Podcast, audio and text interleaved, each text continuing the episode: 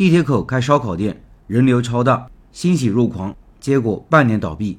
下面是社群里一位老板开烧烤店遇到的坑，他复盘的很深刻，值得各位认真学习。他说：“老陈你好，我从二三年十一月份才在喜马拉雅无意中听到你的音频，如获至宝，已经连续反复听了三个月，感叹自己为什么没有早点听到，白白走了那么多弯路，亏了那么多钱。我是成都的一个七零后，年龄不小了，以前从事 IT 开发以及后期企业管理，积累了一些资金。一六年底。”和另外两个朋友合伙开了一家烧烤店，面积不小，室内一百平，室外两百平，月租三万，我负责管理。由于朋友众多，另外自己也会一些宣传和推广，所以开店前半年生意火爆，但是随后生意基本就稳定在每天七千左右。用了一些办法，但是无法稳定，一直无法提升。到二零年疫情来临，更是一落千丈。疫情三年，不但把之前赚的亏出去了，还陆续投入了不少。到二三年以后，以为要好一点，结果比二二年疫情中还差，每天营业额保本都不够，日均徘徊在四千到五千，而我们店的保本营业额是在六千。其中二一年以为疫情要结束了，匆忙开了一家烧烤店，结果不到半年就关门大吉了，五十万打了水漂，痛定思痛，但是却无从下手，直到听到你的音频，才发现了问题的原因。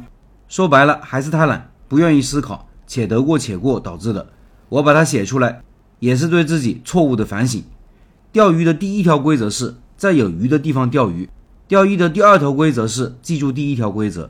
这是投资大师查理芒格无数经典语录中的一段，大道至简，看似普通的一段话，让我们常常忽略其中的道理。做餐饮，套用大师这段话，应该是开店的第一条原则是在有目标顾客的地方开店。做餐饮的第二条规则是记住第一条规则。从事餐饮七年。经历了木一失败、事务所酒吧关闭、二七十陷入亏损几个打击，复盘总结下来，发现都犯了同一个错误，就是没找到有余的地方，也就是没有找到有准确的、有足够多的目标顾客的位置。换句话说，就是选址失败。选址定了，就决定了目标顾客的数量、质量，决定了房租、人工等固定成本的水平，也决定了产品规划、营销推广等各个方面。我以木一为例。分析失败的重要原因，选址。木一是我们三个合伙人开的二店，二零二一年初立项，八月份订的店铺，九月份装修，十月二十一日正式开业，二零二二年三月十七日正式关闭。从开业到关闭，仅仅半年时间，脆败。我从二一年初开始考察商圈，看了包括大源、二十四城这样的核心区域，也看了温州亚洲湾、龙泉驿五一广场这些当地热门的区域。当时选址的标准是人流大、年轻人多，但是对人流和客流没有区分，对目标顾客群体没有清晰的定位，对其消费能力、消费习惯、消费场景也没有进行分析，只是觉得人多就有机会。后来由于觉得这个地方的竞争压力过大而放弃。我小孩是在成都的南面读书，我去那边的话会路过南面新兴的住宅区，发现地铁一号线广都附近人气非常的旺。偶然在一次闲逛中，发现一间正对主路、大小合适且无转让费的铺面。简单观察四周，离地铁口不到两百米，周围同质竞争对手只有一家烤羊肉串和宜宾烤五花肉，竞争压力不算大。要知道，二七所所在的商业街那么点体量，最高峰有八家烧烤店。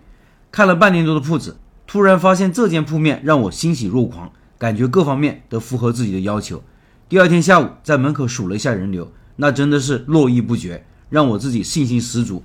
当天联系房东谈好价格，紧接着带着两个合伙人现场看店，基本定下开店事宜。结果就是因为这个人流状况，让我产生了巨大的认知错误，也就产生了一系列的连锁反应。现在反思当时的决定，至少犯了几个错误：第一，错把人流当客流，铺面正对主街，是通往周边居民小区的必经之路。因此，每天看似人多，但都是从各个地方下班回家路过的行人，并不是出来吃饭的人。虽然他们中间很多人是我们的目标顾客，但是在那个时间点，我们店的消费场景对他们来说没有吸引力。回家吃饭和吃快餐才是他们中绝大多数人的消费场景，很少人会选择那个点吃烧烤。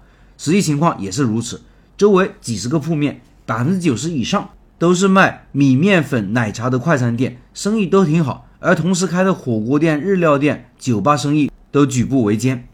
第二，距离目标顾客群体距离太远，也就意味着可以到店的目标顾客数量不够。铺面旁边一百米范围内基本都是写字楼，除了对面的小区和背面的一栋公寓，最近的居民聚集区距离大概五百米远。越往南，楼盘越集中，也就是离我们越远。而这五百米就是天堑，而居民区竞争对手早已把绝大多数目标顾客拦截下来了。如果当时我们有超强的产品竞争力和营销策划力，或许有一搏。可惜没有，唯一稳定的客流就是来自于后面的公寓，甚至有些成了我们的常客，但是数量实在太少，杯水车薪。第三，没有对目标顾客的消费习惯进行观察分析，觉得是年轻人就好办。那边年轻人以九零零零后为主，他们的消费习惯和我们想象的完全是两码事。烧烤店的主要利润来源是酒水。开店后才发现，来消费的年轻人基本不喝酒，喝水也大多是从旁边的奶茶店买的奶茶。仅吃烤串的客单价很低，客流不足，客单价又低，营业额自然很难看。第四，没有做科学的投入产出测算，看到不需要转让费，觉得占了便宜，在没有认真测算投入产出的情况下就定了。当时房东明显看出我急切要的心态，报出了一个较高的价格，虽然砍价砍了一点点，但是无碍大局。这主要是我个人原因，必须自责加反省。第五，铺面的招牌被严重的遮挡，从目标顾客聚集区过来就看不到我们的招牌。选址的时候，由于沉浸在兴奋中，对这个问题进行了弱化处理，觉得可以利用路边的灯箱解决。事实证明，灯箱从远处看根本引不起注意，同时也受到了城管和旁边店铺的阻止，毫无用处。第六，没有分析人流动线，当时觉得离地铁口近，人流充足。